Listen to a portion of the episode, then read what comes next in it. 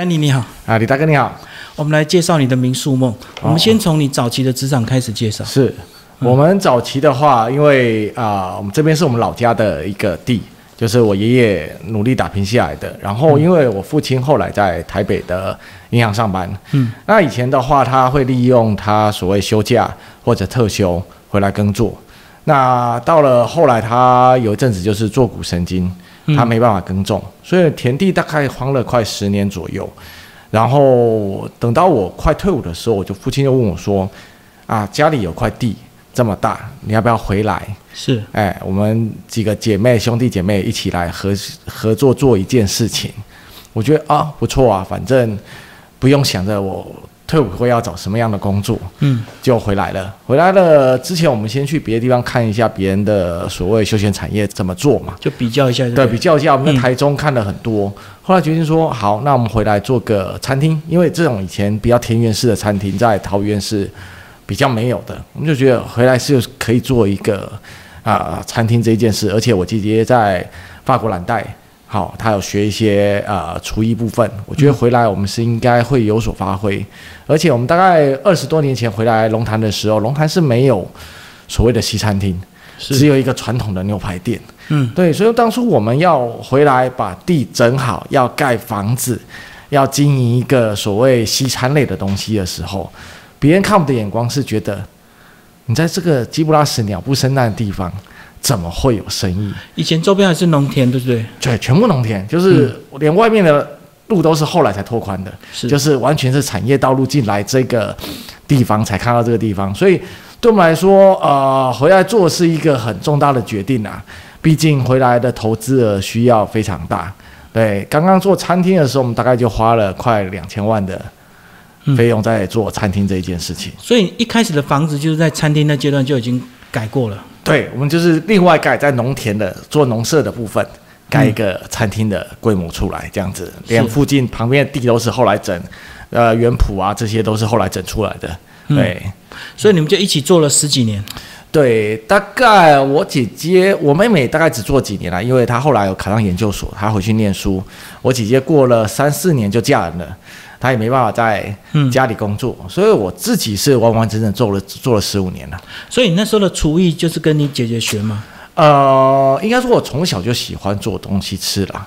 对，只是后来因为姐姐说要她不能无法在家里工作的时候，必须要更早的进入那个状况里面，就是要赶快把该要做呃该要学的东西都学会，这样子。对，所以这十几年你们都一直做西餐吗？对都一直做西餐。嗯哎、所以后来是十五年后才转型。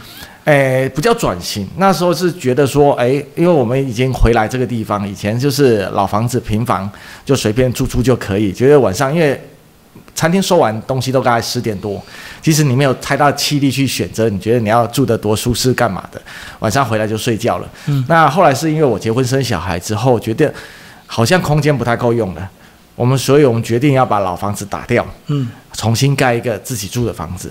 所以在设计规划的时候，觉得诶，当初可以盖这么大的建筑物的时候，就把希望把多的空间就来做民宿。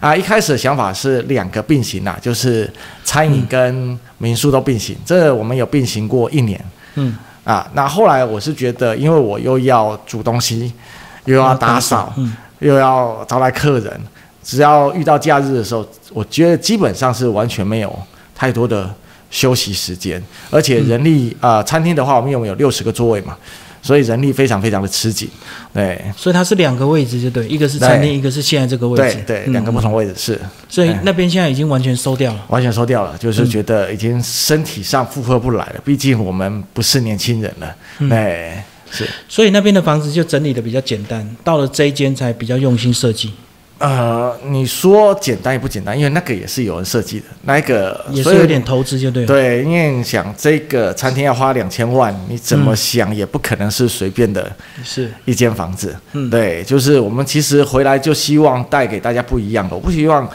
回来做了你还是做的跟别人一样的东西，所以我们基本上的建筑物，我们两个建筑物都找设计师来设计。嗯，对，从早期的第一间餐厅到这间，嗯，在整个过程有没有一点算是赌气？因为你讲到一开始，大家一定觉得你们很怪啊，在啊田中间盖了一个这种要卖给谁，对。所以是不是就会让你更想要把它经营好？赌气的部分是觉得，因为就是地点不好，嗯所以对我们来说，我们希望对我们自己有更大的要求啦。就是说，在偏远的地方，只要你的东西是够好的，你就可以吸引客人来。所以以前餐厅的部分，我们基本上所有的东西都自己做，哦从面包、甜点、主食、汤这些，我们不会买现成的，就是要标榜你们的特色。标榜我们特色。我觉得做任何一样事业都这样，我就觉得只要你用心尽心去做，它会有它的成绩。虽然不见得马上被人家看见，但我觉得一步一脚印是应该的。对，所以如果以你们那个营运模式，如果来到现在有网络地图的加持，是不是会更容易成功？对不对所？以我觉得二十年前我们这当初经营的时候是很辛苦嘛，对啊，啊，要做宣传，要做什么东西，其实是没有太多的工具可以去选择。嗯，对，你就只能靠口碑、靠宣传，其实那都很慢。然后偶尔有电视台来采访，嗯可能那一个月的生意量会好一点点啊。渐渐又是还是要靠真正的熟客啦。你靠那种观光客或一来一次客人，其实维持不了多久。对，所以这十五年餐厅那个部分，你觉得是有打平，还是有点阴郁？嗯，应该到后期是蛮不好的。嗯，不好的原因，其实那一阵子有食安风暴嘛。嗯，对，那其实我们在那几年，我们自己看得非常清楚，就是因为那时候原物料一直在涨价的时候，那其实很多的其他的业务会来推销说，哎，我们这个东西，料理包啊，呃，不是，他说这个原料，比如说鲜奶油这件事，啊，这个比我现在用的呃产品哈、比它涨，现在大概是它涨价前的价钱，啊、嗯那个涨价你用不起，你要不要用这样的比较次一级的产品？当然用起来差不多。然后接下来又涨价了，那又换下一个次一级的产品，哦，所以其实这个都是一直你一直在 cost down 你自己的成本，嗯，但我不愿意，我就是一直用我自己原本坚持该用的原物料。后来我就觉得，呃，就是利润空间就一直被原物料吃掉了。嗯到后面几年，我觉得基本上没有赚钱了。对，而且员工的薪资待遇越给越好，然后周休二日、劳健保，我们大概是全龙潭应该第一家、第二家开发票的餐厅吧。哦，我懂。对，就是我们按所有所以整个成本越来越高。对，所以做到后面，就算你有成就，但你没有了利润之后，你还是没有用的。对，嗯好，那至少留下一些经验，对不对？对可以让你在这个第二间这个民宿重新设计。好，讲一下这个设计为什么会有一个一片的这样子一个书墙，然后一个啊、有点像是开放式的楼梯一路通到底。哦，我们主要的话，因为其实因为我们这边开发的很晚，嗯所以你看到我的四周其实是没有任何的建筑物，所以对我来说，我我给设计师我只有两件事情要求，第一个就是我的开窗面积要多，我希望我的民宿是跟外面的环境是互相连接的。第二件事情是因为我从大学时代我就很爱看书，我有太多的书我已经是放不下的状态，所以我希望他设计一个很多很多的书柜，让我可以尽情的不用考虑书没有地方放这件事情。所以对我来说，书柜就是也是我自己很大的一个重点。好、然后后来在要经营的时候，那我们的呃民宿名称叫做乌树林从前从前。当然一开始的设计不是叫乌树林从前从前，是叫乌树林 before。before 的话，我们其实是取 before 的谐音，嗯。就是我们的民宿有四个 B，就 B and B 就是民宿的意思嘛。嗯嗯。好，加上 book，加上 beer，因哦为我爱喝啤酒。是。我希望民宿就是呃民宿主人生活的延伸。我希望民宿的客人来这边是享受跟我一样的乐趣，喜欢看书，嗯，喜欢喝啤酒，所以我现在就是有一个大面的书柜，还有自己酿的精酿啤酒这件事情。对，作为我自己民宿经营的主题。那后来是去呃市府申请的时候，市府说取名字的时候不能中文和英文交杂在一起。哦，不可能中英混用啊。对，所以后来我们再取啊，因为我不想回来改了，我就临时在那边想啊，那就叫从前从前吧。嗯从前从前，before 本来就有以前的意思嘛。对啊，那从前从前又有一点像我们在看书，以前看童话绘本的时候，故事的开头都要讲从前从前。嗯我觉得那个也是一个延续性吧。对所以这个民宿的风格就等于你的生活品味，就对了。对围绕着书跟啤酒。对对对，其实这两个有点冲突诶，文人雅士都是喝茶的。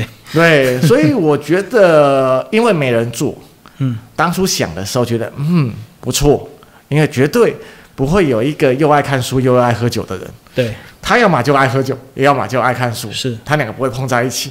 对我来说，我觉我觉得以这样的呃风格，在全台湾的民宿来说，应该就会是一个超前部署。前面十五年的餐饮经验，应该也给你一些自信，对不对？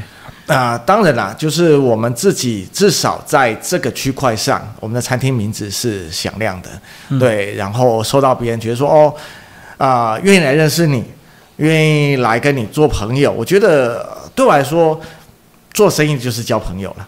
我能认识一些形形色色不同的朋友，比如说啊、工业区几个公司的老板，他不只来吃饭，他是跟真心的跟你交朋友这件事情，我觉得那个都是一种收获吧，也是后来经营民宿的一个基础点吧。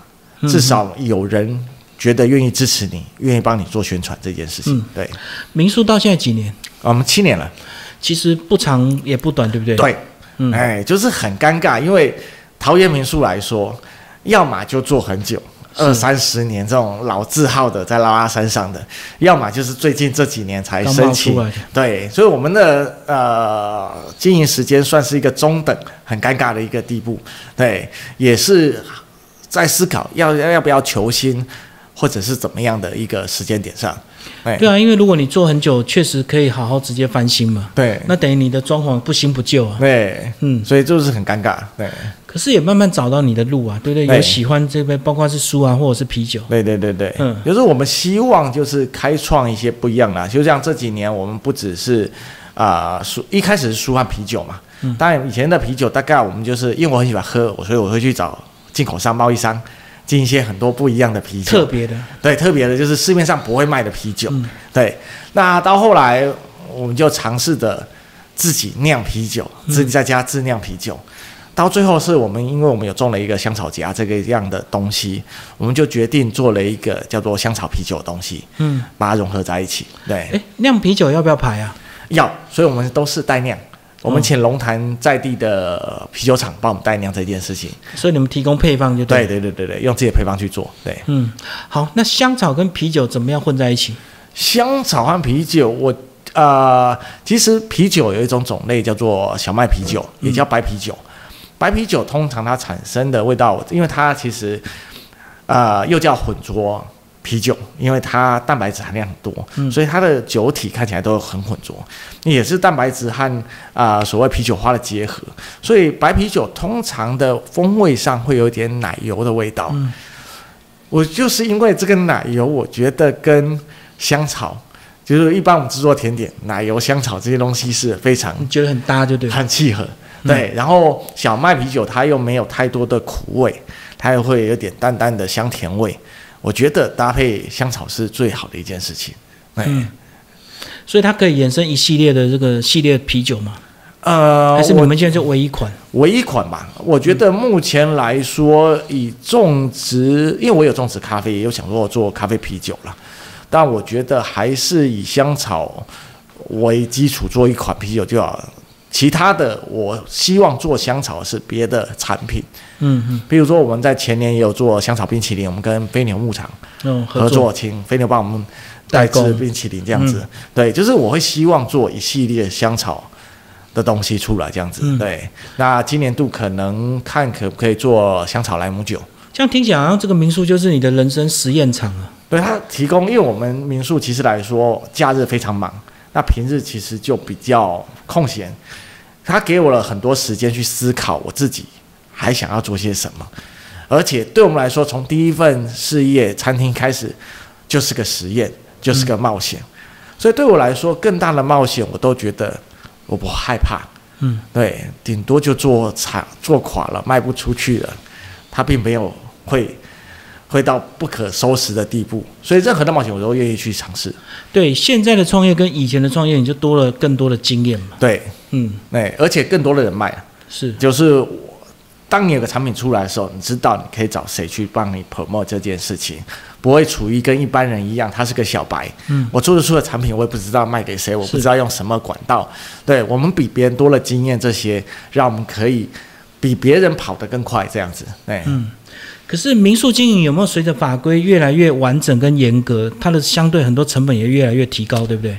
一定会的。就像现在以前来说，哦，我们前几年做，客人打电话来说，请问一下你们民宿有没有浴缸？嗯我说有，或者你民宿里面你的每一间房间是不是都有卫浴这件事情？因为以前就是一般的家用嘛，它不是每一间都套房，它可能有雅房这一件事情。对，所以对于来说，每个民宿当然花费的成本一定会越来越高，绝对不会越来越低，因为每个人都想住新的。越来越以前你的床有没有干净整齐？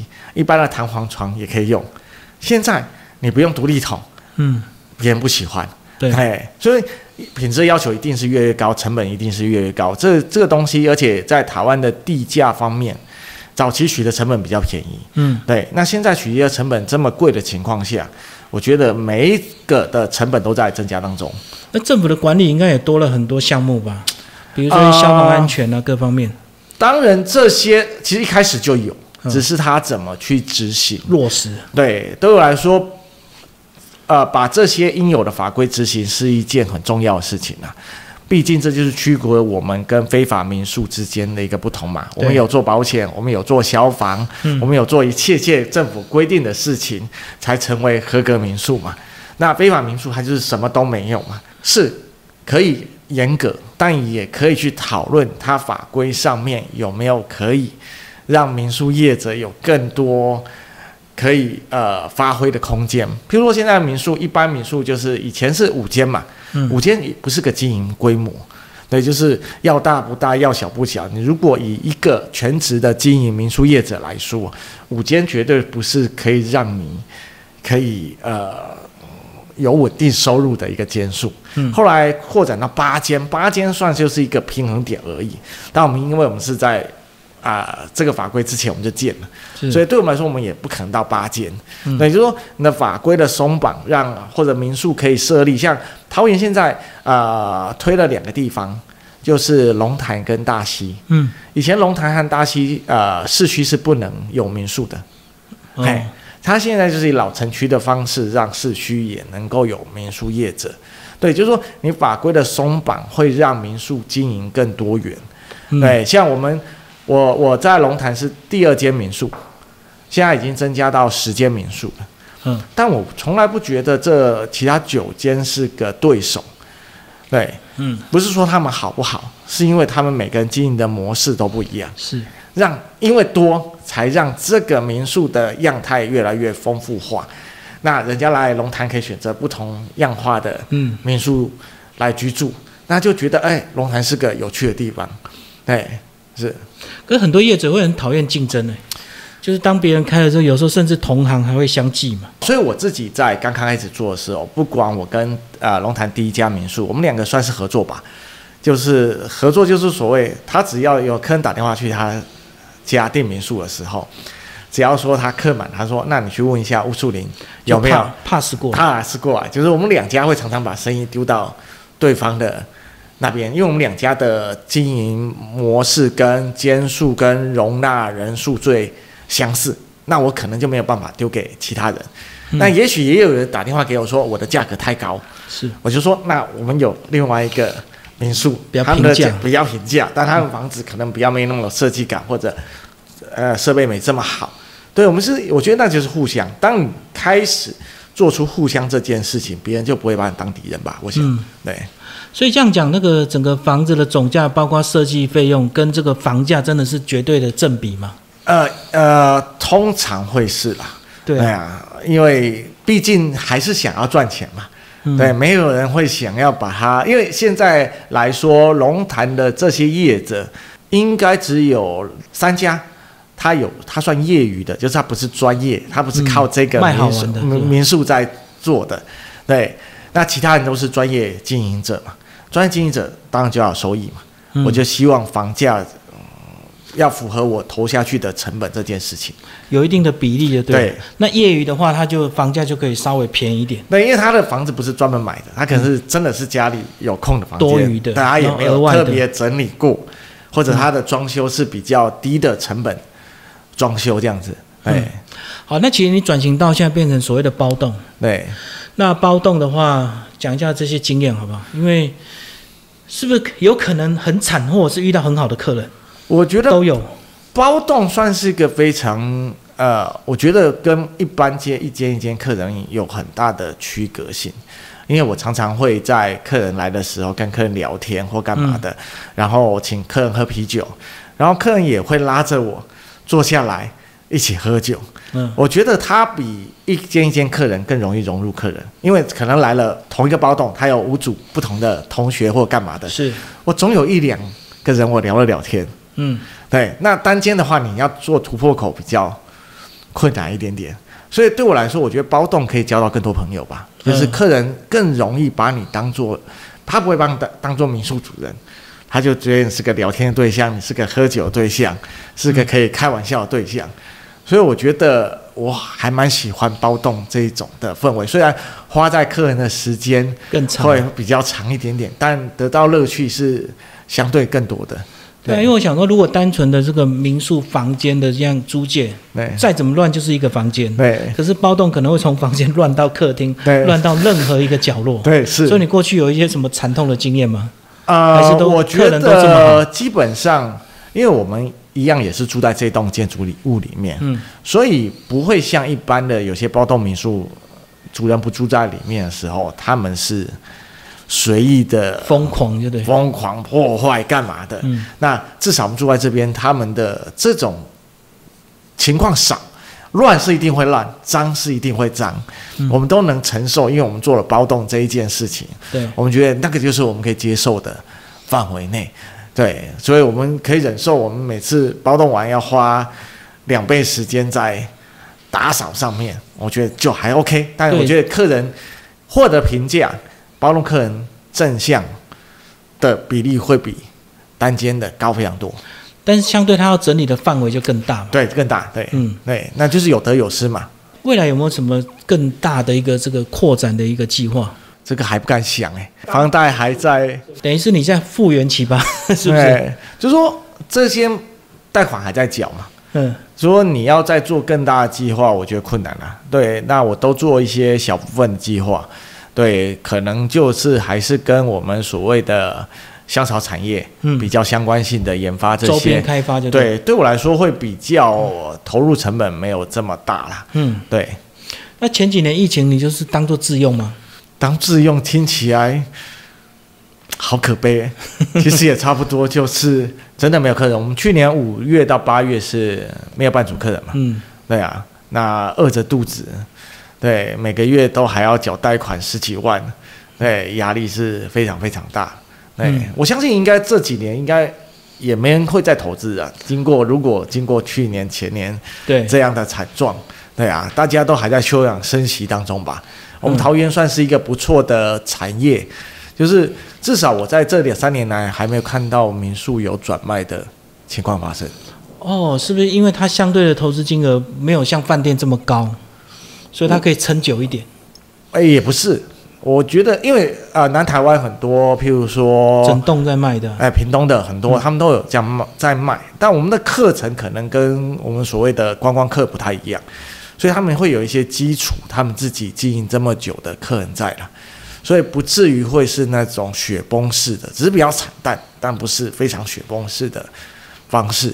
所以我觉得大家基于情感，就是说，如果老客人再来的时候遇不到你的时候，他们觉得可惜或怎么样，他们都不愿意。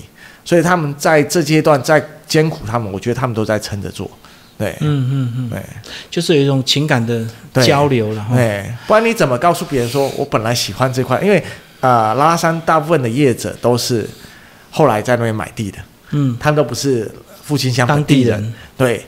他们告诉别人他喜欢这个地方，才在这边买地开始生活嘛。对啊，我看蛮多那种都市人，他们本来是想退休，那后来的不小心经营民宿、经营果园，这样嗯，对对对，越来越热闹。所以对他们说，卖了就等于打脸了嘛。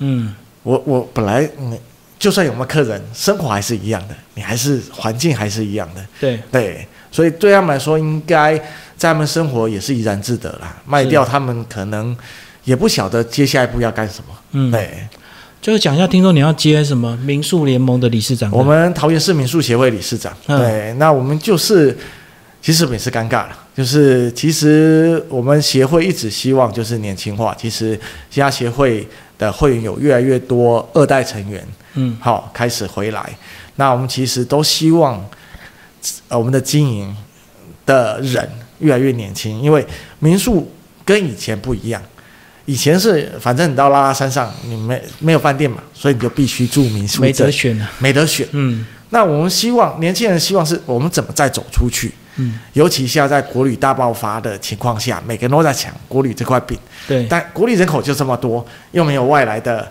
观光客，你要抢这些客人，其实你要做更多的事情，跟你以往比较不同的。然后我刚好我就是卡在我们经营的时间和我们的年龄嗯都算是这个协会的中生代，嗯。所以我们上一个届的理事长也是中生代。是，我们这一届他们就希望我来承担这样的责任，对，不然其实以桃园来说，因为间数都不多，所以大部分都只有民宿主人自己在经营。嗯，如果你还要分身乏术去做理事长，其实是非常累的一件事情。就没有人想多做行政，就对，对，嗯因为你要参加会议啊，你要对干嘛干嘛的，你要为呃协会的这些成员摸呃出一些主意啊，做一些课程啊，对，那都是吃力不讨好了。就是你没有赚到钱，反而你要花更多时间。自己好就好了啦，哈，对，早一早一辈的经营大概都是这种模式啊。对对那我们就想说，没有人，我们就勇于承担这样子。嗯，好，谢谢丹尼。谢谢。